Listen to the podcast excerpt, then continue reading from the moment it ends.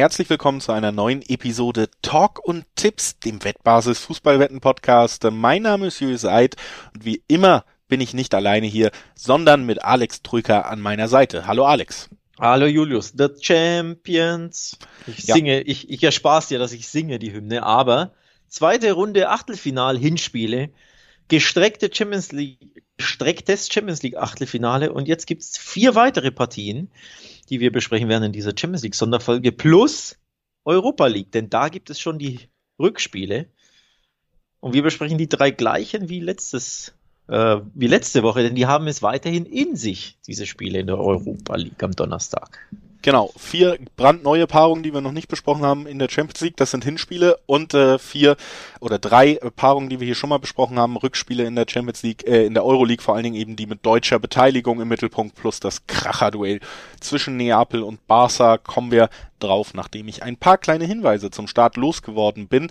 Nämlich Sportwetten sind ab 18 nicht für Minderjährige geeignet und die Angaben, die in diesem Podcast gemacht werden, die sind ohne Gewähr, einfach weil sich diese Quoten natürlich von Wettanbieter zu Wettanbieter jederzeit noch ändern können zu guter Letzt, Sportwetten können Spaß, aber auch süchtig machen. Und wenn das Ganze bei euch zum Problem wird, wenn ihr eben keinen Spaß mehr habt, sondern ein Problem mit Sportwetten, dann könnt ihr euch an den Support der Wettbasis wenden, sei es per Mail oder per Live-Chat oder ihr guckt mal auf spielen-mit-verantwortung.de vorbei. Auch da gibt es für euch erste Hilfsangebote und erste Möglichkeiten, auf eine solche Situation zu reagieren. Das war der kleine Disclaimer vorweg. Man merkt es schon, wir sind beide richtig heiß, wir geben Gas heute. Es ist, es ist jetzt schon Zug drin. Ähm, und äh, das heißt, ich will uns da auch gar nicht länger zurückhalten, sondern direkt mit dem ersten Spiel anfangen, was wir in unserer Besprechung auf dem Zettel haben. Und das ist das Duell zwischen dem amtierenden Champions League-Sieger, zwischen Chelsea und dem amtierenden französischen Meister, nämlich nicht PSG, sondern Lille. Die haben es auch aus der Gruppenphase noch rausgeschafft und jetzt äh, trotzdem, glaube ich, kann man sagen, Chelsea-Lille ein recht ungleiches Duell, gerade wenn man sich auch anguckt, wie Lille sich in der Liga so schlägt. Ja, ich glaube tatsächlich auf dem Papier vorab von unseren vier Paarungen, die wir besprechen, ist das die eindeutigste, ist das die vorab klarste Sache, vor allem weil das Spiel auch in Chelsea an der Stamford Bridge ähm, stattfindet. Also ich denke, da werden wir uns recht schnell recht einig werden, dass Chelsea der Favorit ist, ist eh klar, aber dass auch für uns die Sache ganz klar ist, das muss mit einem äh, Chelsea Heimsieg enden, nicht Champions League Heimsieg. Wer weiß, vielleicht ja schon, aber in dem Fall erstmal dem Heimsieg des FC Chelsea gegen Lille. Ja, ist auf jeden Fall, denke ich, die, die realistische Herangehensweise, weil die Mannschaften qualitativ ganz weit auseinander sind. Logischerweise haben wir bei Chelsea ja auch einen äh, sehr gut besetzten Kader. Wir haben im Sommer noch Romelu Lukaku dazu bekommen. Also es ist eine Mannschaft, die sich nominell zumindest nach dem Champions League Sieg eigentlich noch verbessert hat. Aber man muss sagen, dass in letzter Zeit jetzt ähm, auch die Feuerwerke auf dem Platz so ein bisschen ausgeblieben sind. Wir haben ja zu Beginn der Saison oder bis, bis Mitte der Saison in der Premier League schon so einen Gleichschritt von drei Mannschaften gehabt. Mittlerweile hat Chelsea sich da aus dem Rennen von Liverpool und City doch wieder so ein bisschen verabschiedet. Man hat ja damit gerechnet, dass sie vorstoßen nochmal, ne? Gerade nach dem Champions League Sieg auch, dass sie dieses ja. Trio ja. komplettieren. Das haben sie nicht ganz geschafft und äh, gerade in der Offensive hapert es auch teilweise so ein bisschen bei den Blues. Defensive war ja auch in der letzten Saison schon das absolute Kernstück. Ich glaube, da hat man sich gerade jetzt mit Lukaku ein bisschen mehr noch erhofft äh, als das, was man in den letzten Spielen gesehen hat. Gab ja auch neben dem Platz so ein bisschen Diskussion um den Belgier. Also für mich Chelsea ein wenig unter den Erwartungen, aber natürlich auch noch meilenweit vor dem mittlerweile elften der Liga, äh, muss man ja auch sagen. Also Lille nachdem man da im letzten Jahr natürlich sehr, sehr gut abgeschnitten hat, gerade in der Liga, wo PSG eigentlich alles dominiert. Da hat sich einiges so wieder eingependelt mit der Dreifachbelastung, mit dem, mit, äh, ja, PSG, die zumindest wieder die Liga anführen und so, haben wir ja letzte Woche drüber geredet, im Champions League Podcast auch. Also, Chelsea ist gerade eine Mannschaft, von der ich eben nicht das spektakulärste Auftreten erwarte, aber schon ganz klar einen Sieg, das doch. Ja, sie sind natürlich der Favorit in der Champions League zu Hause gegen Lille. Das Kuriose ist aber, es trifft logischerweise einen Tabellenerster der Vorrunde auf einen Tabellenzweiten, wie das natürlich so im Achtelfinale ist. Der Tabellenerste ist aber Lille und der zweite ist Chelsea, ne? weil man vergisst das ja recht leicht. Lille hat seine Gruppe G gewonnen mit Salzburg, Sevilla und Wolfsburg. Also so eine schwere, ausgeglichene, ausgeglichene Gruppe überhaupt zu gewinnen, muss einfach auch mal positiv erwähnt werden. Nur ein Spiel der sechs Spiele verloren. Ähm, das ist so schlecht nicht. Also man, ich möchte jetzt auch nicht den Fehler machen, Lilda völlig zu unterschätzen. Denn nochmal, sie sind der Gruppensieger in diesem Duell. So, also allein so gesehen, eigentlich sollten sie der Favorit sein, aber nein, sind sie natürlich nicht gegen den Champions League-Sieger. Aber ich möchte trotzdem den Fehler nicht machen, Lilda völlig zu unterschätzen. Ja, ich glaube, ähm, dass wir hier am Ende eben schon eine konzentrierte Leistung von Lille sehen, die aber erstens, und ich glaube das, auch wenn es bei Chelsea jetzt nicht hundertprozentig läuft, das habe ich eher so auf die offensive Seite bezogen, die, die Defensive von Chelsea ist einfach beeindruckend. Und das zu Hause gegen eine nominell unterlegene Mannschaft.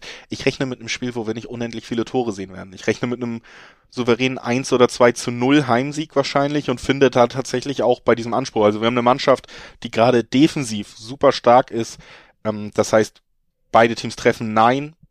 Ein, ein Auswärtstor von Lille, auch wenn die Auswärtstorregelung egal ist, aber man spielt zu Hause, man hat eine starke Defensive, sehe ich nicht unbedingt. Und wenn eine Mannschaft schon nichts beisteuert, Chelsea aber auch so ein bisschen offensiv noch hakt, finde ich tatsächlich auch recht interessant, dass wir höchstens zwei Tore sehen, 1, 2, 0. Unter 2,5 bringt noch Zweierquoten, zwei Einserquoten. Das finde ich ähm, ja natürlich auch ein bisschen lukrativer als die 1-3 im Dreiweg auf Chelsea. Also das sind so die beiden Tipps tatsächlich, die ich mir sehr gut vorstellen kann, weil die Ausgangslage plus die Stärken der Teams so ein bisschen darauf hinauslaufen. Ja, ähm, wir erinnern uns ja auch an den Run des FC, FC Chelsea letztes Jahr, als sie das Finale dann für sich entscheiden konnten. Da gab es kaum Gegentore. Da war die Abwehr so, so brutal ähm, sicher. Das war schon unter Tuchel in den K.O.-Spielen definitiv ähm, die Stärke der, der Blues. Und auch in der Vorrunde hat man das wieder gesehen. Sie, sie haben die zweitbeste Defensive in der Champions League Vorrunde gehabt mit vier Gegentoren. Nur Bayern und Real Madrid kassierten weniger. Das Interessante ist aber, Lille hat genauso wenig Gegentore kassiert. Auch nur vier. Also beide Defensiven, die zweitbesten Defensiven der CL-Vorrunde. Und das spricht ja natürlich für deinen Tipp dann, dass man sagt, wir haben gute Abwehrreihen, wir haben defensiv starke Mannschaften. Der Fokus wird eh wahrscheinlich auch eher darauf hinauslaufen, bei beiden Teams wenig zu kassieren. Also ich glaube nicht, dass man Gerade davon weil es eben auch noch das Hinspiel ist, ne? Ja, ich glaube auch nicht, dass man davon ausgehen sollte, dass hier beide auf dem 3-2, 3-3 stürmen, Tore satt. Ähm, nee, da wird ne, das Hauptaugenmerk auf zu Null liegen, beide gut defensiv und daher machen deine Tipps tatsächlich sehr viel Sinn, dass man sagt, wenig Tore, dass beide nicht treffen, dass under 2-5 fallen. Finde ich, finde ich gut, macht Sinn bei diesen Mannschaften, denn nochmal in der Champions League Runde, Vorrunde haben sie bewiesen, die können verteidigen. Das können sie beide. Das äh, verspricht natürlich dann nicht unbedingt das spektakulärste Spiel, aber wie gesagt, zumindest ansatzweise spannende Quoten, wenn man in diese Richtung trotzdem weiterdenkt. Ne? Und vor allem, wenn man weiterdenkt, wer ist der Favorit Chelsea? Gewinnt Chelsea zu null? Gibt's wieder spannende Zweierquoten. Auch richtig interessant finde ich auch was anderes. 1-0, 2-0 oder 3-0 Sieg Chelsea. 2,55 bei B-Win. Also ja. du spielst eine Kombi aus drei Ergebnissen quasi und sagst, ich glaube, sie gewinnen zu null, aber sie werden jetzt hier nicht Lille abschießen und da ist das 1-0 und das 2-0 und eben das 3-0 auch gecovert. Finde ich auch mal als Abwechslung mal eine interessante Sache, um nicht immer das Gleiche zu nennen, ähm, weil man weiß ja, ein Chelsea-Sieg grundsätzlich zu null, der liegt schon irgendwo nahe, weil sie an der Stamford Bridge vor allem in K.O.-Spielen in Europa so fokussiert sind, dass normalerweise die Abwehr schon richtig stark ist. Ja, würde ich absolut mitgehen. Und der eine Moment, den man dann braucht, um zumindest ein Tor zu erzielen, den, den bringt auch oft die individuelle Klasse, die dann eben doch vorhanden ist. Ne? Also sehe ich auch als, habe ich ja auch schon erwähnt, als fast realistischste Ergebnis, also 1-0 oder 2-0. Deswegen macht das äh, sicherlich Sinn und ist dann auch mit einer schönen Quote garniert, wie der Gourmet sagt. Ähm, lass uns direkt mal weitermachen mit dem nächsten Spiel. Es ist das Duell zwischen Villarreal und äh, Juventus Turin. Und da ist die Frage nach dem Favoriten, finde ich, auch recht interessant, denn auf den ersten Blick muss man natürlich sagen, Juventus Turin, ein europäischer ein äh, internationaler Gigant vom Namen her. Wir haben jetzt hier aber die Situation, dass von den Quoten her Villarreal sogar der Favorit ist, die sicherlich nach dem Euroleague-Sieg, ähm, kann man sagen, in den letzten Jahren oder im letzten Jahr ein bisschen für Aufsehen gesorgt haben auf dem Kontinent, aber was das Prestige angeht, natürlich, denke ich doch nochmal eine ganz andere Schublade als Juventus sind. Äh, deswegen natürlich auch gerade mit dem Blick auf Spanien an dich die Frage, wie hat sich Villarreal denn verdient, dass sie in so einem Aufeinandertreffen Favorit sind? Also grundsätzlich sind es im, Heim, im Hinspiel nur nicht über, über beide, beide ähm, Legs. Also aufs Weiterkommen ähm, ist Juve weiterhin der Favorit. Ich glaube, es gibt eine 1,60 im Schnitt. dass Juve weiterkommt und eine 2,30, dass Villarreal weiterkommt. Nicht, man sollte auch nicht vergessen, ist der Europa League-Sieger, ne? Also auch die haben ein bisschen Prestige letztes Jahr gesammelt.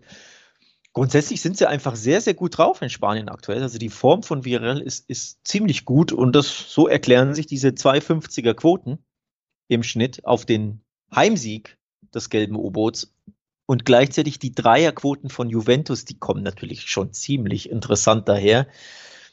Aber so vom Gefühl her tue ich mich auch persönlich völlig losgelöst von irgendwelchen Quoten oder von der Favoritenrolle an sich schwer damit zu sagen, Juve gewinnt dieses Ding in Villarreal. Das sehe ich tatsächlich ja. nicht. Das Problem bei Juventus ist, also man ist tatsächlich relativ schlecht in die Saison gestartet, hat sich so ein bisschen konsolidiert, aber ähm, das nicht unbedingt auf dem höchsten Niveau, was man von einem absoluten Spitzenclub erwartet. Da kann man sie gerade vor allen Dingen spielerisch eben nicht reinziehen. Sieht man auch, ja, sie sind ungeschlagen seit längerem, aber wenn wir auf die letzten fünf Ligaspiele gucken, sind da direkt auch drei Unentschieden und zwei Siege. Es ist oft zäh. Es ist oft zäh bei Juve, das gilt nicht erst in dieser Saison unter Max Allegri wieder, sondern es war ja auch unter Pirlo schon der Fall. Und eigentlich, wenn man ehrlich ist, auch als die Ergebnisse und die Titel noch reinkamen, hat Juventus nicht den berauschendsten Fußball gespielt in den letzten Jahren. Ne? Und das ist in dieser Saison eben auch der Fall. Ich finde trotzdem ein spannender Aspekt, der im Winter eben dazugekommen ist, ist sicherlich Dusan Flaovic, der verpflichtet wurde als einer der spannendsten jungen Angreifer, die es auf dem Kontinent oder in der Fußballwelt gerade gibt. Und da hat man natürlich einen Spieler geholt, der prinzipiell das Potenzial und die Klasse hat, enge Spiele zu entscheiden. Ne? Also da sehe ich sie dann einfach in der Spitze. Natürlich haben sie diesen einen absoluten Unterschiedsspieler, wo sagen wir mal 90, 99 Prozent aller Vereine neidisch drauf gucken, dass sie sich den sichern konnten. Den haben sie via Real weiter vorweg. Wenn wir jetzt sagen, es könnte ein enges Spiel werden, dann sind das eben genau die Spiele, wo so ein Spieler auch ins Rampenlicht rücken kann. Ja, ein paar Gründe noch, warum Villarreal tatsächlich vielleicht für den einen oder anderen überraschend der nicht so oft den spanischen Fußball im Blick hat, warum die favorisiert sind. Sie haben, sie sind in guter Form, sechs der letzten zehn Spiele gewonnen, Villarreal, und auch in Top-Begegnungen ähm, in Spanien zumindest gewonnen oder nicht verloren. Also gegen Real Madrid gab es beispielsweise ein 0 zu 0, gegen Meister Atletico gab es ein 2 zu 2. Da waren sie für viele sogar die bessere Mannschaft. Sie haben Real Sociedad in der Liga geschlagen, in Real Sociedad in San Sebastian 3-1 gewonnen. Und gegen Betis, die aktuell die Überflieger in Spanien sind, die Dritter sind, haben sie auch 2-0 gewonnen. Also die Form von Villarreal ist wirklich gut. Auch in Top-Duellen im spanischen Fußball haben sie sehr, sehr gute Resultate eingefahren. Sie schießen sehr oft sehr gerne Tore. Vier gegen Granada am Wochenende, drei gegen Mallorca. Ähm, Anfang oder um, um den Jahreswechsel gab es zwei Heimspiele in Folge. Da haben sie fünf Tore geschossen. Deswegen Villarreal ist gut drauf und das erklärt auch die Quote. Im Heimspiel ist ihnen wirklich alles zuzutrauen. Ähm, das ist eine starke Mannschaft, die spielen auch gerne mit, mit Confidence, mit Selbstbewusstsein, die trauen sich was zu. Auch weil sie, ich glaube, der Europa League-Sieg hat da auch ein bisschen was ähm, dazu beigetragen. Also das wird wirklich super schwierig für Juventus und deswegen, ja, kann ich irgendwo verstehen, dass sie leichter minimaler Favorit sind in der Paarung. Zumindest im Heimspiel. Ja, uns, uns immer mal wieder auch zu erwähnen, sie haben natürlich mit Unai Emery jemanden an der Linie, der mehr als einmal bewiesen hat, dass er im Turniermodus ganz gut funktioniert, ne? dass er da auch, äh, was ja. Taktiken angeht, immer äh, oder oft den richtigen Ansatz findet, um K.O.-Runden zu überstehen. Gerade die Euroleague natürlich sein absoluter Lieblingswettbewerb, eben auch, weil seine Vereine vielleicht nicht in dem allergrößten Regal funktionieren, aber dass dieser Trainer K.O.-Spiele generell kann, das, ja. das glaube ich, ist bei kaum jemandem schwerer zu bestreiten als bei ihm, wenn man da auf die Statistiken guckt. So gesehen hatten sie ja eigentlich in der Vorrunde ein K.O.-Spiel in Atalanta. Das war ja ein absolutes Do-or-Die-Game. Wenn sie verloren hätten, wären sie ausgeschieden. Ne? Und da haben sie in Bergamo auswärts gewonnen in einem Finalspiel der Gruppenphase auf italienischem Boden. Also auch das sollte man mit einkalkulieren, denn Atalanta ist ja, Blick auf die Tabelle Serie A, fast gleich auf mit Juventus, ja. punktemäßig. Vierter und Fünfter sind die beiden. Also deswegen auch da hat Juventus er hat, sorry, äh, Villarreal beeindruckt, hat ein tolles Ergebnis eingefahren in einem sehr, sehr wichtigen großen Spiel. Die sollte man nicht unterschätzen und den Fehler darf Juventus auch auf keines Fall, keinesfalls tun und auch wir als Tipper sollten hier nicht den Fehler machen und wir und automatisch auf Juve gehen. Nee, nee, der Name ist natürlich größer von Juve, aber das wird richtig knackig in Villarreal. Also ich neige tatsächlich dazu zu sagen, knapper Villarreal-Sieg zu 1-0-2-1 würde mich kein Stück überraschen. Ist dann natürlich auch im Dreiweg trotzdem mit den 250 nicht unbedingt unspannend. Ähm, andererseits, äh, ja, würde ich mich so ein bisschen trotzdem, wie gesagt, ich sehe da gerade dann mit, mit, mit einem Flauwitsch jetzt auch noch die, die individuelle Klasse trotz aller Mängel irgendwie doch noch so ein bisschen bei Juve, dass knappe Spiele vielleicht dann auch in, in diese Richtung kippen könnten. Ich glaube, auch hier muss man wieder konstatieren, so blöd das dann immer ist, aus, aus Sicht des Fans oder des Zuschauers, das wird ziemlich sicher auch kein Fußballfest werden, dieses Spiel. Gerade wenn Juve beteiligt ist, sieht man selten wirklich enorm mitreißende Spiele schon in den letzten Jahren und gerade jetzt auch im Hinspiel immer noch ähm, im Hinterkopf, dass, dass man eben sich vor allen Dingen eine gute Ausgangssituation verschaffen will. Auch Unai Emery ist, wie gesagt, ein guter Taktiker, was das alles angeht, diese Finalrunden ordentlich anzugehen. Wird man nicht alles riskieren. Ich ähm, gehe trotzdem davon aus, äh, ja, dass beide Mannschaften Treffer erzielen werden. Das ist mit 1,9er Quoten belegt. Du hast es gesagt, Real trifft gerne. Ich habe es gesagt, mit Vlahovic hat man einen absoluten Topstürmer in den Reihen von Juve und vielleicht diese individuelle Klasse vorweg. Ich will mich so ein bisschen aus dem Dreiweg fernhalten, kann mir aber tatsächlich zum Beispiel eben auch so ein 1-1 oder so ganz gut vorstellen tatsächlich. Du sagst, der knappe Villarreal-Sieg, vielleicht ein 2-1, vielleicht knapp die Nase vorne. Ich nehme mal in die Rechnung noch rein, dass ich auch ein 1-1 für sehr realistisch halte und dann ist beide Treffen hier natürlich auch gar nicht so schlecht. Mit den 1-9er Quoten gibt ja Spiele, wo das deutlich geringer bewertet ist. Kann ich mir hier aber vorstellen. Unspektakuläres 1-1, für mich naheliegend. Äh, ich neige zur doppelten Chance 1x. Das ist der Tipp, den ich am liebsten abgeben möchte, weil ich beides absichern will, weil ja, unentschieden oder knapper Villarreal-Sieg sind so vom Bauchgefühl her, was ich glaube, was eintrifft. Vor allem Juve die werden nicht stürmen auswärts, ne? die werden hier abwarten und ich glaube, Viral wird eher die Initiative ergreifen. Dan Juma hat, meine ich, am Wochenende in Ghana dann Dreierpack erzielt, also der ist auch richtig gut drauf mit seinem Speed. Sie haben ähm, sehr gute Offensivspieler, die werden Viral pushen und die werden Juve das Leben schwer machen, deswegen knapper Viral-Sieg oder unentschieden. Ich glaube, ich gehe auf die doppelte Chance. Quoten, ja, sind natürlich vielleicht anspielbar. Ansichtssache 1 38, glaube ich, ist hier so im, im Mittel. Vielleicht steigen die noch ein bisschen bis morgen. Also die Quoten sind nicht die lukrativsten, aber das ist das, was ich vom Tipp her glaube, was am ehesten eintreffen wird. Ja. Kann ich auf jeden Fall nachvollziehen, deckt sich ja auch durchaus mit meiner Einschätzung. Lass uns einfach direkt zu den nächsten Spaniern weiterspringen, wenn wir da gerade noch im Thema sind. Atletico Madrid gegen Manchester United heißt das nächste Duell. Das ist ein Duell, das durchaus namhaft ist. Und ähm, ja, ich muss auch sagen, wenn man sich so äh, Atletico in den letzten Monaten in der Liga anguckt, dann könnte es tatsächlich doch mal spektakulärer auch auf dem Feld werden, als man ja immer, ich habe ja eigentlich immer, wenn ich auf Atletico gucke, erwarte ich äh, 0 zu 0 oder 1 zu 0 Siege von Atletico, die sie sich schäbig erkämpft haben und am Ende sagt man, nur wenn man Fan von Diego Simeone und dieser Art ist, das war schön.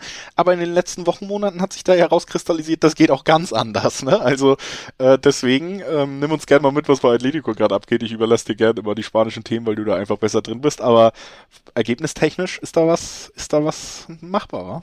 Ja, vor allem ergebnistechnisch im Sinne von Tore hüben wie drüben. Also dieses schäbige 1-0-0-0 Atletico, das gibt es in der Saison nicht. Es gibt das komplette Gegenteil davon. Es ist wirklich erstaunlich, es ist kurios, es ist unerklärlich. Atletico bekommt seine Defensive nicht konsolidiert und die Ergebnisse, wenn ich die dir vorlese, wirst du denken, ja, das sind jetzt Eishockey-Ergebnisse. 4-3 gegen Retafe gewonnen, Tor in der Nachspielzeit erzielt. 4-2 oder andersrum 2-4 gegen Barcelona verloren. 3-2 gegen Valencia gewonnen. Tor in der Nachspielzeit erzielt. In Real Sociedad im Achtelfinale gab es 0-2, also auch wieder zwei Gegentore. Bei Athletic Bilbao in der Supercopa. Gegen Athletic Bilbao in der Supercopa gab es ein 1-2, wieder zwei Gegentore. Gegen Villarreal gab es ein 2-2. Du merkst schon, ne? Es setzt Gegentore ohne Ende. Sie kassieren Gegentore und zwar in der Regel nicht nur eines, sondern gleich zwei. Ich könnte auch so weitergehen. Gegen Granada haben sie 2-1 verloren, gegen Sevilla haben sie 2-1 verloren, gegen Real Madrid haben sie 2-0 verloren. Also aus irgendeinem Grund kassiert Atletico Gegentreffer en masse und zwar in jedem Spiel fast immer zwei in den letzten 15 Partien. Ja, und jetzt haben wir natürlich mit United einen Gegner. Erstens, letztes Ergebnis 4-2. Das ja, pflegt sich da nahtlos in diese Reihe wirklich, ein. Wirklich so. Und ja. äh, vor allen Dingen jetzt unter Rangnick auch eine Mannschaft, die einerseits äh, kommen einige Spieler wieder besser ins Rollen. Also ich sage zum Beispiel mal Jaden Sancho, der, der lange gebraucht hat, nimmt langsam diese Rolle ein, die man ihm ja zutrauen musste eigentlich, wenn man ihn in der Bundesliga gesehen hat. Und äh, gerade offensiv, vier, vier Tore auch am letzten Wochenende gegen Leeds sprechen dann natürlich für ähm, entwickelt sich das positiv. Andererseits hast du da aber eben auch eine Mannschaft, alleine nominell, wenn du da drauf guckst. Ähm, Raphael Varan sollte das Ganze ja deutlich nach oben bringen. Das hat in dieser Saison bis jetzt noch nicht geklappt. Und Leute wie Harry Maguire, Luke Shaw, bei allem Einsatz, den die vielleicht mitbringen, sind für ihre Wackler immer gut. Ne? Also tatsächlich bringen hier Atletico überraschenderweise. United, vielleicht wenn man sich die letzten Jahre anguckt, nicht ganz so überraschend.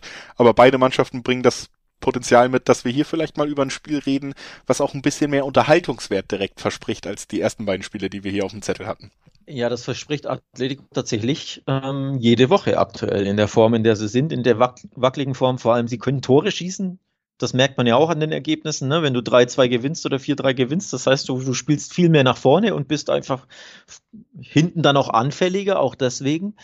Ähm, da kommt viel zusammen. So richtig erklären kann man das nicht. Aber ja, Atletico macht Spaß in dem Sinne aus neutraler Sicht und vor allem die Spiele sind wild, sind tumultartig, sind turbulent von Atletico. Du erinnerst dich wahrscheinlich sehr gut auch an das 2-3 gegen Liverpool in der Champions League in der Vorrunde. Das war genau so ein Spiel.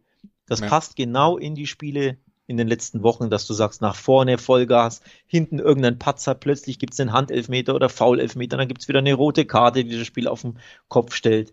Das ist Atletico zurzeit und tatsächlich erwarte ich ähnliches auch gegen Man United. Aus den genannten Gründen, weil Atletico nicht stabil ist und weil Man United aber genauso wenig stabil ist. Zwei Zahlen, um das zu untermauern.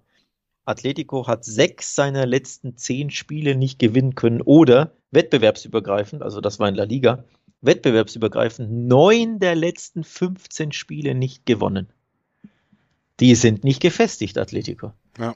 Aber Man United eben auch nicht. Eben auch nicht und deswegen ja, bieten sich hier auch ganz interessante Quoten auf beiden Seiten. Also das äh, 2,50 im Schnitt auf Atletico im Dreiweg und äh, 3,20, 3,10 auf Manchester United. Für mich ist das so ein Spiel, ähm, wir haben jetzt dargelegt, äh, wie der Verlauf durchaus sein könnte. Beide lassen Tore zu, also das ist natürlich ein sehr naheliegender Tipp dann auch. Aber für mich ja. ist das tatsächlich ein Spiel oder ein Aufeinandertreffen, wo ich, wo ich sehr gespannt bin, auch was das Weiterkommen angeht, weil ich vom Gefühl her jetzt sagen würde, im Wander hat Atletico tatsächlich dieses Mal die Nase knapp vorne. Es wird ein knapper Heimsieg für Atletico, Europapokal Wanda. Ähm, aber im Old Trafford sieht es dann genau andersrum aus und ich könnte mir tatsächlich vorstellen, dass wir dann am Ende über Tordifferenzen reden. Jede Mannschaft holt drei oder holt einen Sieg und dann, dann gucken wir da drauf 4-3 und 2 2 äh, oder 3-2 oder so und dann wird mal ein bisschen hin und her gerechnet oder vielleicht sehen wir sogar ein Elfmeterschießen. Äh, das sehe ich tatsächlich hier irgendwie die Möglichkeiten, dass beide Spiele ähnlich laufen und Richtung Heimmannschaft kippen. Deswegen will ich mich auch gar nicht weiter damit aufhalten, zu suchen und äh, einfach die, die 240, 250 im Wander auf Atletico, die will ich mitnehmen. Die willst du mitnehmen? Kann ich tatsächlich nachvollziehen. Auch Man United, kurz erwähnt, auch vier der letzten neun nicht gewonnen. Also da ist auch nicht alles super unterrangig. Ne? Die Mannschaft sucht sich und findet sich manchmal schon, aber immer nicht. Es gibt Auftritte, die sind unterirdisch. Ähm, ich glaube auch im FA Cup ausgeschieden gegen wer war es? Middlesbrough, Zweitligist. Also, da, das wird ein kurioses Spiel, glaube ich. Das muss jetzt nicht 4-3 ausgehen, aber ne, Tore auf beiden Seiten übrigens ein nicht nur naheliegender Tipp, sondern auch lukrativer Tipp. Es gibt eine 1,90 bei Betway oder bei Bet365 auf beide Teams treffen. Das finde ich allein schon sehr, sehr gut, sehr, sehr lukrativ angesprochen. Die Defensiven ne, wurden thematisiert. Ähm, das macht für mich sehr, sehr viel Sinn. Oder du kannst es natürlich garnieren, deinen Tipp, wenn du sagst, ja, die Zweierquote gefällt mir, aber man kann ja auch eins höher gehen. Atletico gewinnt und over 2,5 Tore 3,90 bei B-Win. Oder, Achtung, festhalten, Herr Eid, Atletico gewinnt und beide treffen 4,80 bei B-Win. Also diese 480 lacht mich so dermaßen an. Muss ich schon zugeben, das ist eine erstaunlich nice Quote. Tatsächlich, also natürlich müssen da immer mehrere Szenarien dann zusammenfallen, aber für natürlich. eine kleine, für einen kleinen äh, spielinternen Kombischein ist das äh, nicht so weit hergeholt, muss ich auch sagen. Du, und dafür. Was heißt Kombischein, ne? Naja, also, beide Treffen und Sieg, also quasi. Ja, ach so, meinst ja. du, ja, weil es eine Kombi mhm. vom Tipp, ja, ja, das schon, aber also die, Atletico gewinnt und beide treffen. Wären wir überrascht, wenn Atletico 3-2 oder 2-1 gewinnt? Überhaupt nicht. Nee. Überhaupt nicht. Genau. Ja. Von daher, und vor allem, was wir noch gar nicht thematisiert haben, der Kollege Cristiano Ronaldo trifft auf einen seiner Lieblingsgegner. Denn die hat er regelmäßig Gegen die hat er regelmäßig gescored und sie auch regelmäßig aus der Champions League geworfen. Mit Real Madrid, mit Juventus, immer gegen Atletico getroffen, gescored und am Ende die, die Oberhand behalten. Also auch Ronaldo wird, glaube ich, die eine oder andere Chance bekommen in Hin- oder Rückspiel. Ja, vor allen Dingen im Rückspiel dann vielleicht auch die entscheidende. Also auch das will ich überhaupt nicht ausschließen, aber hier bin ich mal bei der Heimmannschaft. Ähm, und lasst uns mal direkt weitergehen, um die vier Champions League Spiele hier abzuschließen in unserer Besprechung. Das letzte Spiel, über das wir sprechen wollen, das äh, bringt jetzt nicht die ganz großen Namen mit. Es ist Benfica gegen Ajax. Äh, herausheben muss man da vor allen Dingen, denke ich, Ajax, die eine tolle, tolle Gruppenphase gespielt haben und da auch wirklich den Eindruck mal wieder hinterlassen haben, Mensch, wir haben 2019 schon eine fantastische Champions League Kampagne der Niederländer gesehen mit spektakulärem Fußball sie halten an diesem Fußball fest. Sie haben ja auch noch denselben Trainer mit Ten Hag, der damals verantwortlich war. Und es könnte so weitergehen. Ein spannender, talentierter Kader mit einer ganz klaren Offensivphilosophie. Da, da sind noch ein paar Spiele viel, viel Spaß drin, bis man dann vielleicht doch irgendwie hinten raus merkt, ja, blöderweise Defense wins Championships, aber ich, ich sehe da Potenzial, dass noch ein paar Runden richtig Spaß reinkommt und mit Benfica haben sie tatsächlich auch ein Los bekommen, was jetzt nicht das schwerste dieser Runde ist. Also Ajax ähm, für mich eine Mannschaft, die wir hoffentlich auch noch in der nächsten Runde sehen und die in dieser Runde nochmal unterstreicht, dass sie richtig Spaß machen. Ja, ich glaube, die Chancen dafür stehen tatsächlich gut. Ajax geht ziemlich klar als Favorit ins Rennen, ähm, auch wenn man allein auf wer kommt, wer kommt weiter guckt. Ähm, Bet365 hat das beispielsweise im Angebot. 1,16er Quoten auf Ajax kommt in diesem Duell gegen Benfica weiter. Hin- und Rückspiel wohlgemerkt. Also Ajax zieht ins Achtelfinale ein, äh, Viertelfinale ein. 1,16. Das ist erstaunlich niedrig. Fünferquote auf Benfica. Ähm, das, also da bin ich wirklich erstaunt, aber es verdeutlicht halt eben, wie sehr Ajax scheinbar da in die Favoritenrolle ge geschlüpft ist, gewachsen ist. Und das hat gute Gründe, denn wir erinnern uns, du wahrscheinlich noch ein bisschen besser als ich, als kleiner BVB-Anhänger. Die Gruppenphase war nicht ganz so schlecht von Ajax. Sechs Spiele, sechs Siege, 20 Tore, nur fünf kassiert. Also die haben richtig Gruppe C hergespielt, weggefegt. Tolle, tolle Vorrunde gespielt und daran angeknüpft, was sie Woche für Woche in La Liga zeigen den, äh, nicht La Liga, in der Eredivisie, in der Liga zeigen. Spitzenreiter natürlich in, in Holland mit 70 geschossenen Toren in 23 Spielen. Das muss man sich mal vorstellen. Fünf Gegentore kassiert. Achtung, der zweitplatzierte PSG, PSG Eindhoven, PSV Eindhoven, so rum, mein holländisches eingerostet, 29 Gegentore kassiert. Ajax fünf Gegentore. Ja, Wahnsinn. es ist ähm, Wahnsinn, oder? Einfach eine, eine tolle Mannschaft und wie gesagt auch ganz klar diese Spielphilosophie vorne. Man kann Einzelspieler loben, natürlich, die, die einfach eine Klasse mitbringen, sei es ein Anthony, sei es jetzt auch, äh, wie man gesehen hat, selbst äh, in der Defensivreihe, jemand, der nicht immer im Sche äh, Scheinwerferlicht stand, aber ein Masraoui, der natürlich jetzt auch bei Dortmund im Gespräch ist, nachdem er gerade gegen sie bewiesen hat, dass man sich mit diesem Spieler gut beschäftigen kann. Äh, das, das ist einfach wirklich durch die Mannschaft ähm, toll besetzt wieder. Ich ja, man blickt immer auf so Vereine wie Ajax und denkt sich, leider, leider werden die nicht ewig zusammenarbeiten, weil viele einfach wechseln werden. Hatten wir ja 2019 genauso mit De Licht, mhm. mit De Jong.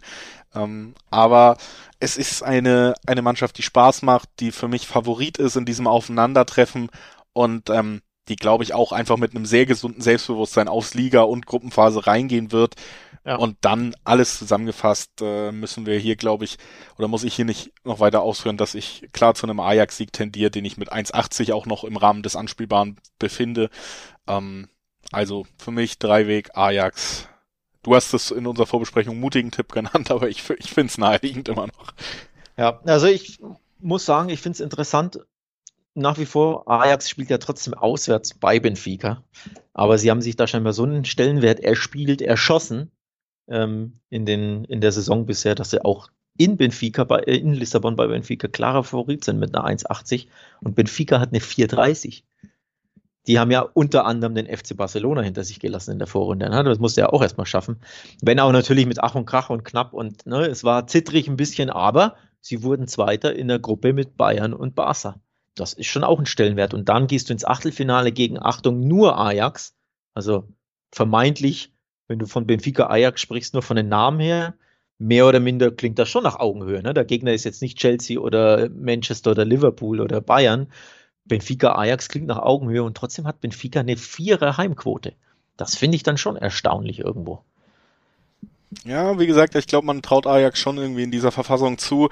Und ja, also ich glaube auch, Ajax fehlt natürlich in der Liga noch so ein bisschen der Vergleich, aber ich sehe sie schon auch von der Stärke tatsächlich auf einem Niveau, dass wenn sie jetzt, sagen wir mal, Ajax in der Bundesliga würde, meiner Meinung nach vielleicht dann sich diesen Favoritenstatus auch in der Bundesliga erspielen können. Also Ajax und Bayern wären, glaube ich, eins und zwei und es wäre ziemlich eng.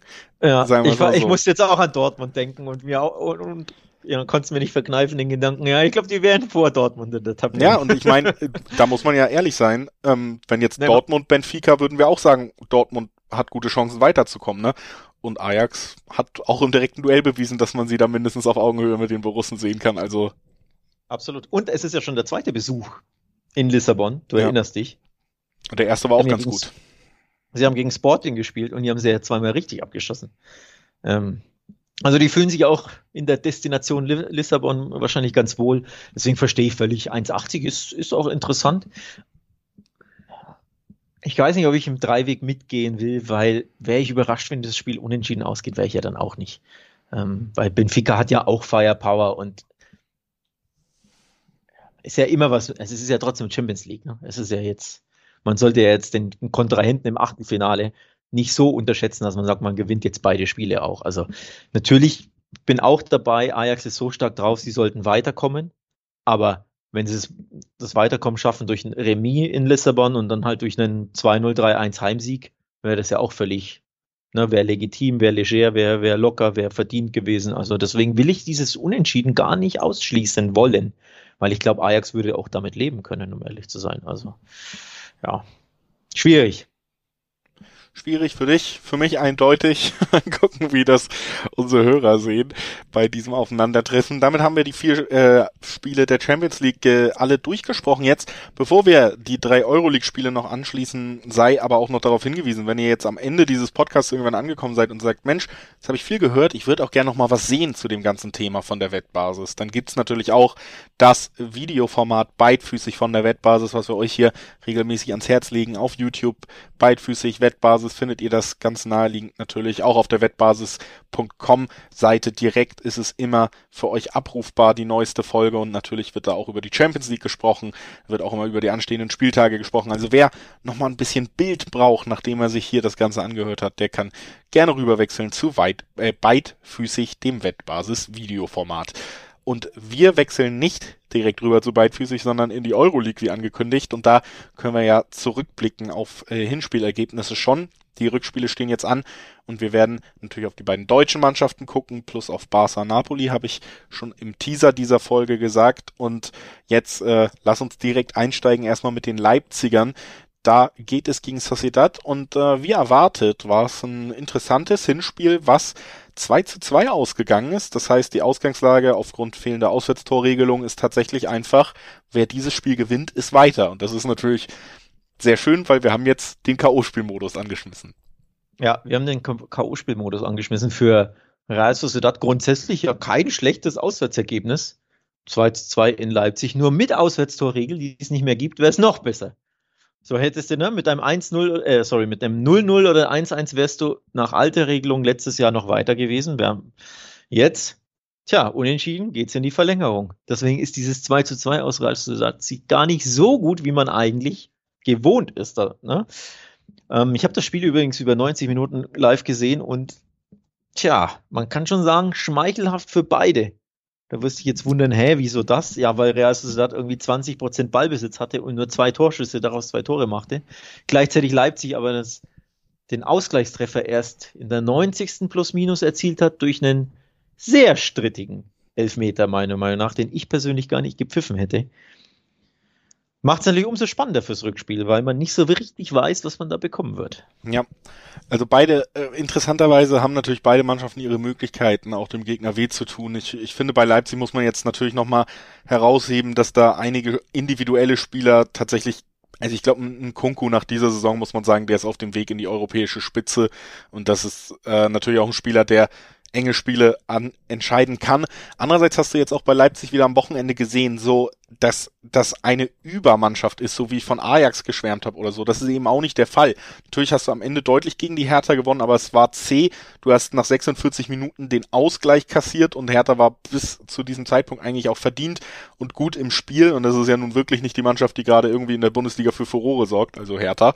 Deswegen, man sieht da schon, Leipzig hat Phasen im Spiel, Gerade wenn der Gegner eben nicht viel anbietet, wenn der Gegner nicht die Umschaltmomente anbietet, für die ihre schnellen Spieler auch geeignet sind, dann hat Leipzig Phasen im Spiel, in denen sie nicht dominieren wirklich. Und das bietet Chancen für Mannschaften mit einer gewissen Klasse, auch einer Klasse, die ich auch so dazu gestehe. Deswegen, ja, ist das hier für mich eigentlich auch ein unentschiedenes Spiel fast wieder. Aber wir haben die K.O.-Spielsituation und deswegen ich frage nochmal vorsichtig nach, bevor ich meinen Tipp angebe, aber ist es vielleicht deshalb gut vorstellbar, dass die Heimmannschaft am Ende knapp das bessere Ende für sich behält? Nee, ist es nicht für mich. ich gehe tatsächlich auf, auf Leipzig. Die letzten beiden Ergebnisse. Okay, dann lass uns direkt festhalten, schon mal hier, das ist der Stand-off der Folge. Ich gehe auf Sociedad. Ja, endlich mal wieder ein Stand-off, ne? Hatten noch gar nicht, noch keinen in der Folge. Ähm, ja, das liegt daran, dass Wolfsburg hier nicht international vertreten ist in der, der Episode.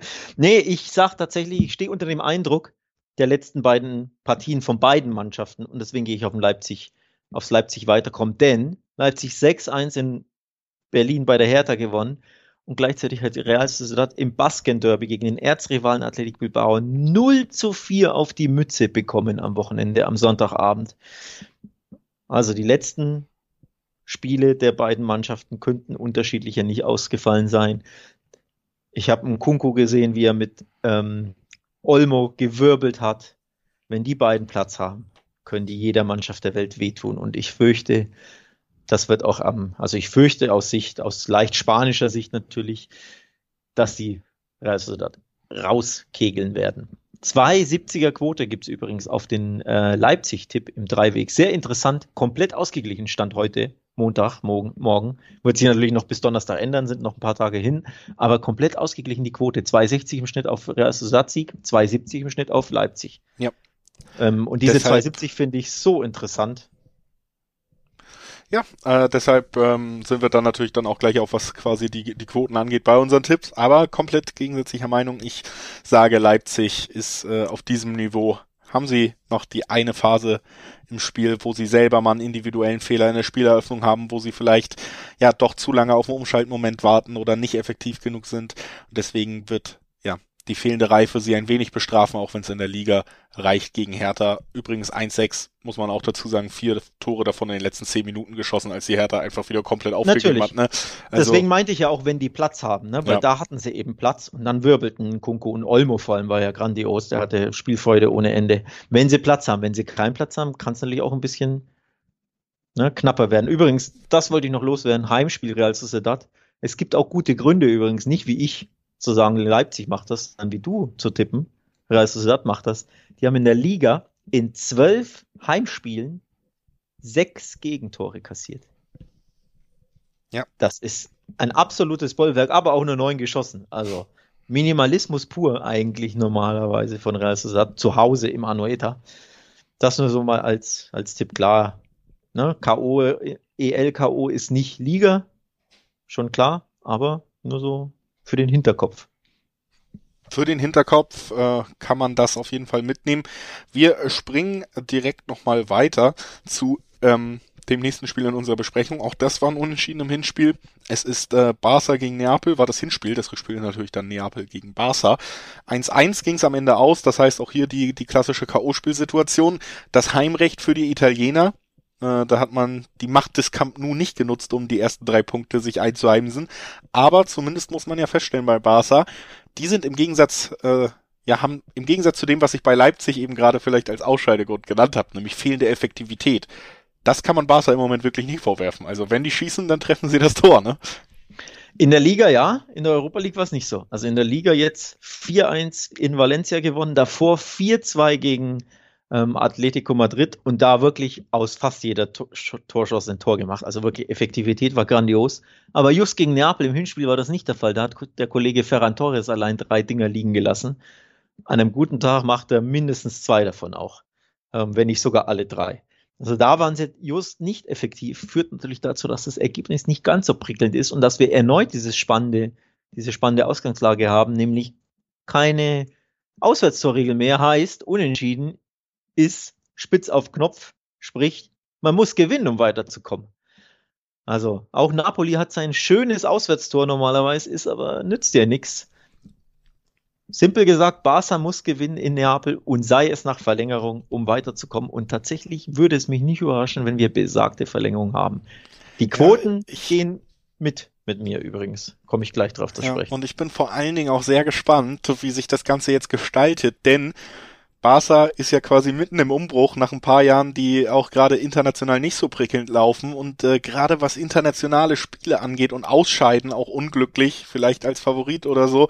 In Italien war es äh, gegen die Roma, Liverpool auch das Rückspiel natürlich auswärts auch ähm, ja, äh, frage ich mich tatsächlich auch so ein bisschen, ob dieses Trauma noch in der Mannschaft weiterlebt, weil ich hatte jetzt schon zum Beispiel auch damals in Liverpool das Gefühl, das hat so ein bisschen mitgetragen, was das ja vorher in Rom passiert ist und äh, ja, ob, irgendwie ist es so, so ein Gradmesser. Wie weit ist dieser Umbruch schon? Ist es noch dieses Barca, was sich dieser Ausrutscher geleistet hat oder eben nicht, ne? Also finde ich aus, aus Überschriftensicht kann man das sehr gut drüber schreiben. Und ich bin da tatsächlich sehr gespannt und äh, auch hab da noch meine Zweifel, ob dieser Schritt schon gegangen ist oder ob es hier vielleicht tatsächlich die nächste, ja, kleine, ja, Seitennotiz gibt an diese unglücklichen Ausscheiden. Ich finde das Hinspiel hat ziemlich viel über diese Paarung verraten. Da hat mir Neapel in der ersten Halbzeit ziemlich gut gefallen im Umschaltspiel, aber das hat dann in der zweiten Halbzeit komplett abgenommen, abgerissen. Da war dann gar nichts mehr. Da konnten sie null für Entlastung sorgen. Und hast du gemerkt, wenn dieses neue Barca, wenn die wirklich pressen, draufgehen, voller Selbstbewusstsein spielen, auch diese Urgency haben, also diesen, diese Not, was zu machen. Und das hatten sie ja, weil sie ja unentschieden standen und sie, oder weil sie hinten lagen im Hinspiel und sie mussten Tore schießen, sie wollten, mussten gewinnen. Da haben sie Neapel so dermaßen eingeschnürt, das war wirklich ähm, ziemlich, ziemlich stark. Aber sie sind trotzdem immer wieder anfällig für die Umschaltmomente, die Kontermomente. Und ich glaube, so ähnlich wird es wahrscheinlich auch im Rückspiel laufen. Ja, dass du Phasen haben wirst, wo Barca super, super stark ist, aber auch Phasen, wo Neapel einfach, ja, die Zwei, Hintermannschaft um der Stegen vor große Probleme stellen wird. Genau, und irgendwie, also alleine, wenn man sich diese Reihe und die letzten ja, Ausscheiden in den internationalen Wettbewerb von Barca in, in Erinnerung ruft. Jetzt ein, ein spätes 2 zu 1 nach Ecke Neapel, wirklich Standardtor, vielleicht auch unverdient und Barca ist auf einmal aus, aus dem Europapokal raus. Das würde sich da schon sehr gut einreihen, finde ich. Also es, es passt irgendwie, ne? Weiß ich nicht, ob es passt. Ähm, zum alten Barca würde es passen, aber das Xavi Barca, das macht ja schon ein bisschen Hoffnung für, für die Anhänger der Blaugraner. Ähm, übrigens, darüber muss man auch noch kurz sprechen. Neapel, abgesehen davon, dass sie Dritter in der Serie A sind und die zweitbeste Heimmannschaft, acht der 13 Heimspiele gewonnen, nur hat neun Heimgegentore, also die sind daheim auch eine ziemliche Macht, also es wird sowieso super schwer. Die haben aber einen kleinen Nachteil, in der Serie A müssen die tatsächlich am heutigen Montag noch ran. Aufnahme unseres Podcasts ist ja am Montag, logischerweise, weil morgen Champions League ist. Die müssen tatsächlich am Montag spielen und am Donnerstag schon wieder. Ich weiß nicht, was sich die Serie A Terminplaner dabei gedacht haben, aber offenbar ist, offenbar ist da kein Neapel-Fan am Werk. Das ist ziemlich unglücklich, dass du Montag und Donnerstag spielen musst, ne? Ja. Also von der Belastung her, Mini-Nachteil. Ist es. Das würde ich auch sagen. Ich, schwanke zu sehr hin und her und so. Es ist ein Spiel, wo ich den Dreiweg auf jeden Fall deswegen vermeiden will. Deswegen sag ich, du hast es gesagt, Neapel hat die, die Möglichkeit, Barca gefährlich zu werden. Das neue Barca hat die Möglichkeit, Neapel gefährlich zu werden. Ich weiß nicht, wer es gewinnt, aber ich glaube, keiner wird ohne Tor bleiben, auch in diesem Aufeinandertreffen. Und deswegen beide Teams treffen, 1-7er Quote. Für mich äh, absolut naheliegend bei diesem Duell. Macht, macht absolut Sinn. Ich glaube, wir werden, also die, die Quoten entsprechen dem, was ich auch im Gefühl habe. Ich habe noch, glaube ich, noch nie komplett ausgeglichene Quoten gesehen. Jetzt sehe ich sie. 2,60 auf beide. Heimsieg 260, Auswärtssieg 260. Ausgeglichener, spannender kann es nicht sein. Mehr Augenhöhe kannst du zumindest von den, bei den Wettanbietern von den Quoten her nicht herstellen das ist irgendwo auch verständlich für mich. Ähm, klar, jetzt mit dem Eindruck dieses 4 zu 1 in Valencia, wo Barca durch Aubameyang übrigens ne, einen echten Knipser dazu gewonnen hat, der Eindruck wirkt natürlich nach, sodass ich Ticken zu Barca neige, aber komplett ausgeglichenes Spiel, das kann in beide Richtungen gehen. Und deswegen neige ich dazu, unentschieden zu tippen, denn wir haben es ja gesagt, Auswärtstorregel gibt es nicht mehr. Es wird viel mehr Spiele gehen, geben, die grundsätzlich, jetzt losgelöst von dieser Partie in Champions League, Europa League, die einfach in die Verlängerung führen werden, weil beide Spiele unentschieden enden. Auch bei Atletico Man United kann das locker der Fall sein. Für mich kann das auch bei Villarreal Juventus der Fall sein, dass du nach Hin- und Rückspiel einfach unentschieden hast. Also grundsätzlich, ne, müssen ja nicht beide Spiele unentschieden ausgehen, aber halt ein 1-0 und ein 2-1. Oder ja. so. Das kann ich mir bei dem Spiel grundsätzlich auch gut vorstellen, dass es einfach in die Verlängerung geht. Dann wird es natürlich, wird's natürlich tricky. Aber unterm Strich besseres Ende für den FC Barcelona. Auf jeden Fall ist es ein Spiel, ja, wo beide Mannschaften noch die Chance aufs Weiterkommen haben. Und äh, wir gehen weiter zu unserem letzten Duell in unserer Aufzählung. Und es ist nicht nur unser letztes Duell für heute, sondern es ist ziemlich sicher auch das letzte Duell von Dortmund auf internationaler Ebene in dieser Saison. Oha. Herzlichen Glückwunsch Oha. an Borussia Dortmund für den berauschenden Auftritt beim 2 zu 4 Niederlage gegen Rangers. Es war wieder mal ein Fußballfest im Westfalenstadion. Und mhm. jetzt äh, sprechen wir noch drüber, wie, wie sie das Ganze komplettieren werden in Glasgow. Tja, also der Herr Eid ist immer noch unter dem Eindruck, dieses blamablen 2 zu 4 stehst du noch eindeutig. Dabei gab es ein rauschhaftes 6 zu 0 gegen Borussia Mönchengladbach am Sonntag, aber das hat die Wunde scheinbar nicht irgendwie ja, es waren, glaube ich, auch eher eine rauschhafte Schlussphase, in der dann jeder Konter tatsächlich gut zu Ende gespielt wurde fast. Das war ja lange 2-0. Und man muss sagen, bis zum 3-0 ähm, Gerade äh, Gladbach hatte ja auch ein paar gute Torchancen, die sie äh, dann an Kobel vor allen Dingen verloren haben. Muss man sagen, wenn das 2-1 fällt, hat das Spiel tatsächlich sogar bis zur 60. noch das Potenzial, irgendwie in die andere, komplett andere Richtung zu kippen. So ähm, ging es dann gerade hinten raus gut los und ich glaube, man hat auch gemerkt, klar, ein paar Spieler müssen sich Frust von der Seele schießen. Jetzt haben wir aber trotzdem das Problem, dass du dir eben die Ausgangslage natürlich versaut hast. Du liegst zwei Tore und einen Sieg hinten. Jetzt auswärts aber in einem super lauten, super schwierigen Stadion und Dortmund hat sich jetzt nicht mit der größten Nervenstärke und dem größten Selbstvertrauen gezeigt in dieser Saison. Das ist ein erster Nachteil. Dann ein Holland, wo man, glaube ich, mittlerweile beim Verlauf plus Information plus Erfahrung mit diesem Verein sagen muss, keine Ahnung, ob der jemals noch für Dortmund auflaufen wird oder ob der Wechsel stattfindet, ohne dass man ihn nochmal in Dress sieht. Auf jeden Fall nicht an diesem Donnerstag. Dann ein Gio Reyna, der weinend ausgewechselt werden musste, der ja quasi sowas wie der Hoffnungsträger für diese immer mal wieder träge Offensive war. Dann ein Akanji, der der beste Verteidiger in einer ziemlich schlechten Verteidigung dieses Jahr ist, der auch ausfallen wird. Also wir haben hier wirklich wieder eine Menge an Ausfällen, die dazukommen. Wichtige Schlüsselspieler, die ein Spiel drehen könnten, werden ausfallen. Und hier haben wir jetzt natürlich eine Menge Verantwortung auf den, sagen wir mal, elf fitten Startelf-Spielern. Und äh, auch die Breite rettet Dortmund nicht. Das darf man ja auch nicht vergessen. Nachlegen kann man einen Schulz, einen Tigges, das ist nicht das Niveau, was dir in den letzten zehn Minuten noch zwei Tore holt. Also es ist eine super, super schwere Aufgabe und die hätte nicht so schwer sein müssen, wenn man nicht 80 Minuten absolute Grütze im Hinspiel gespielt hätte. Tja, ist es eigentlich verbrieft, dass Haaland ausfällt am Donnerstag? Ich bin mir da nicht so sicher. Ähm, wir warten, also es ist Early Days, ne? Mit Montag zusammen. Ja, gut, aber ich sag mal so, wir haben eine Situation, in der er noch gar nicht wieder trainiert hat vom letzten Wochenende, in der auch gesagt wurde, bei Erling ist ein bisschen komplizierter, der wird nicht zur Verfügung stehen und so. Das ist keine Aussage, die irgendwie auch nur ansatzweise nahegelegt hat, dass er aber nach dem Spiel direkt wieder auf den Platz joggt. Er ist noch nicht wieder im Training. Und ähm, kann, er hat ja noch drei Tage. Ne? ja gut, aber, fit, also, also ein fitter Haaland wird nicht dabei sein, sagen wir es so. Selbst wenn er es irgendwie auf die Bank oder die ersten 30 Minuten spielen darf, ist es ja nicht dieser Unterschiedsspieler bei 100 Prozent. Ja, also bei 100 Prozent wird es schwierig, ja. Ähm, grundsätzlich, die Quoten widersprechen dir. Kurioserweise hätte ich jetzt fast gesagt, es gibt eine 1,70 auf Dortmund gewinnt bei den Rangers. Ne? Wie, wie finden wir das eigentlich? Also nach einem 2-4 zu Hause bist ja, du auch im Rückspiel? Champions League ist natürlich international. Vielleicht haben da viele Leute auch bei den Quoten gucken nicht regelmäßig Dortmund, denn ansonsten würde ich Dortmund immer höhere Quoten geben als 1,70. Ja, also, aber trotzdem, ich finde das interessant. Also bei den Rangers eine 1,70 und du hast vier Gegentore von der Mannschaft kassiert. Und Achtung, jetzt kommt's, weil das finde ich richtig spannend. Keiner von uns verfolgt natürlich den schottischen Fußball.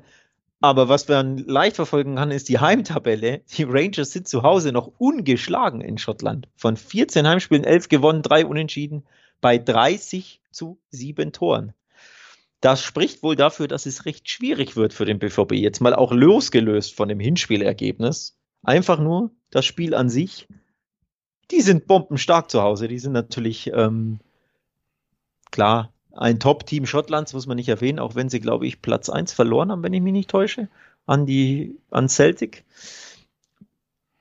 Ja, sind hinter Celtic in der Tabelle korrekt. Aber es wird losgelöst von 7-2-4 eh schon schwer. Und dann noch zwei Tore Differenz bis du hinten. Das Gute ist natürlich mit einem schnöden 2-0 kommst du in die Verlängerung. Ne? Ja. Also.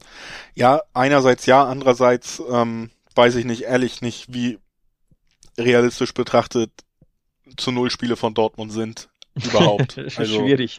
Jetzt auch noch mit Akanji auch noch raus. Ne? Ja, klar, aber auch Akanji raus noch zusätzlich zu den vier Gegentoren, die man gegen die Rangers. Und das Problem bei Dortmund ist ja auch, du wirst viel nach vorne werfen müssen ab einem gewissen Zeitpunkt in dem Spiel. Und das war ja schon im Hinspiel zu sehen. Die Rangers hätten sogar noch das fünfte nachlegen können in einem dieser Umschaltmomente, die sich geboten haben. Ne? Wenn du dann hinten raus noch den Druck hast, wenn du das zweite Tor noch brauchst, du führst 1-0, du beißt dir die Zähne aus, du lässt Konter zu, du bist super wackelig in der Defensive, die ganze Saison schon. Ähm, ich glaube, Dortmund braucht hier mindestens drei Tore, um sich ein Weiterkommen zu sichern, weil ich sehe sie in dieser Gesamtsituation nicht davon kommen, ohne dass sich ein Konter, eine Umschaltbewegung recht, vielleicht auch spät im Spiel. Beide Teams treffen hat auch nur 1,5er Quoten und das hat einen Grund.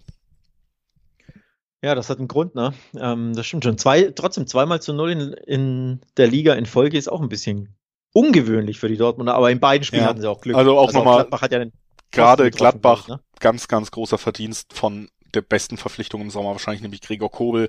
Der, der hat ein tolles Spiel gemacht, aber die Abwehr hätte jetzt nicht dazu beigetragen, dass es zu Null ausgeht am Ende. Das stimmt, das stimmt, ja. Also anfällig sind sie hinten, werden sie bleiben. Sie müssen vor allem viel riskieren, das macht sie natürlich noch anfälliger. Ähm, ich gucke gerade aus, weil ich das ganz spannend finde, wie klar in Schottland dominieren die Rangers, logisch, das ist eine Two-Horse-Race-Liga, ne? Wie haben sie sich in der Europa League zu Hause geschlagen? Da wurde Brøndby beispielsweise geschlagen mit 2 zu 0, also zu Hause klappt's bei den Rangers auch international. Dann gab es noch ein äh, 0 zu 2 aber gegen Lyon. Also schon eine Mannschaft, die du stärker als die Rangers einschätzt. Da gab es eine Nieder Niederlage und eigentlich sollte der BVB ja auch stärker sein als die Rangers. Ich gebe zu, Julius, ich habe etwas getan, was dich jetzt überraschen wird. Ich habe geguckt, wie ist die Quote fürs Weiterkommen von Borussia Dortmund. Also losgelöst vom Ergebnis einfach nur, sie kommen weiter. 3,30 bei Betway. Nochmal für dich als Info. Ja. Ähm, ich würde tatsächlich den anderen Weg gehen. Ich glaube, die Rangers kommen weiter. Das wäre mein Tipp. Es kann sein, dass Dortmund bei einem 4-2 im Rücken liegt das natürlich. Ja, ja, also es kann sein, dass, dass hier im Dreiweg am Ende Dortmund sich den Sieg sichert, aber ich bin mir da auch nicht hundertprozentig sicher, weil sie halt irgendwann so weit aufmachen müssen, dass dann später Ausgleich der, der Heartbreaker sein könnte, auch durch einen gut zusammengespielten Konter oder einfach auch wieder durch einen individuellen Aussetzer. Davor ist Dortmund ja auch überhaupt nicht gefeit. Ich glaube, sie haben den Gegner, der gerade im eigenen Sta äh, Stadion noch mal mehr von Emotionen leben kann, auch zu stark gemacht im Hinspiel. Du kannst dir ja vorstellen, wenn du mit diesem Vorsprung jetzt reingehst, wie die Ansprache aussehen wird vor dem Spiel, wie motiviert die Spieler sein werden, vor allen Dingen dieses Ergebnis erstmal zu verteidigen auch. Und ähm, da da sehe ich am Ende tatsächlich, dass Dortmund sich die Zähne ausbeißt. Selbst ein 2-1-Sieg würde halt nicht reichen.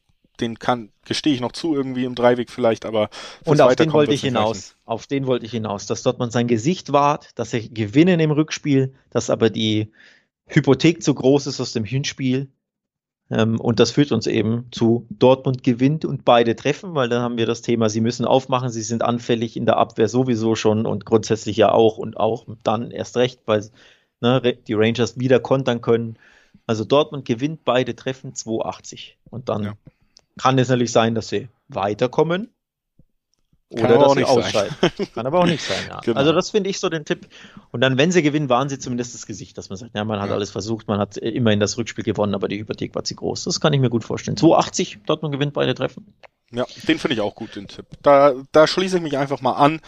Und ähm, das kommt nicht so häufig vor. Schließe ab damit, dass ich das Ausscheiden beider deutschen Mannschaften in der Euroleague vorhergesagt habe für diese Woche und äh, kann sagen, sollte das der Fall sein, wird das sicherlich auch Auswirkungen auf den nächsten Bundesligaspieltag und unsere Analyse haben, die ihr am Donnerstag hören könnt. Denn da folgt natürlich traditionell der Talk Tipps Blick aufs Wochenende, der wird auch in dieser Woche stattfinden. Es dauert also nicht lange, bis wir uns wiederhören.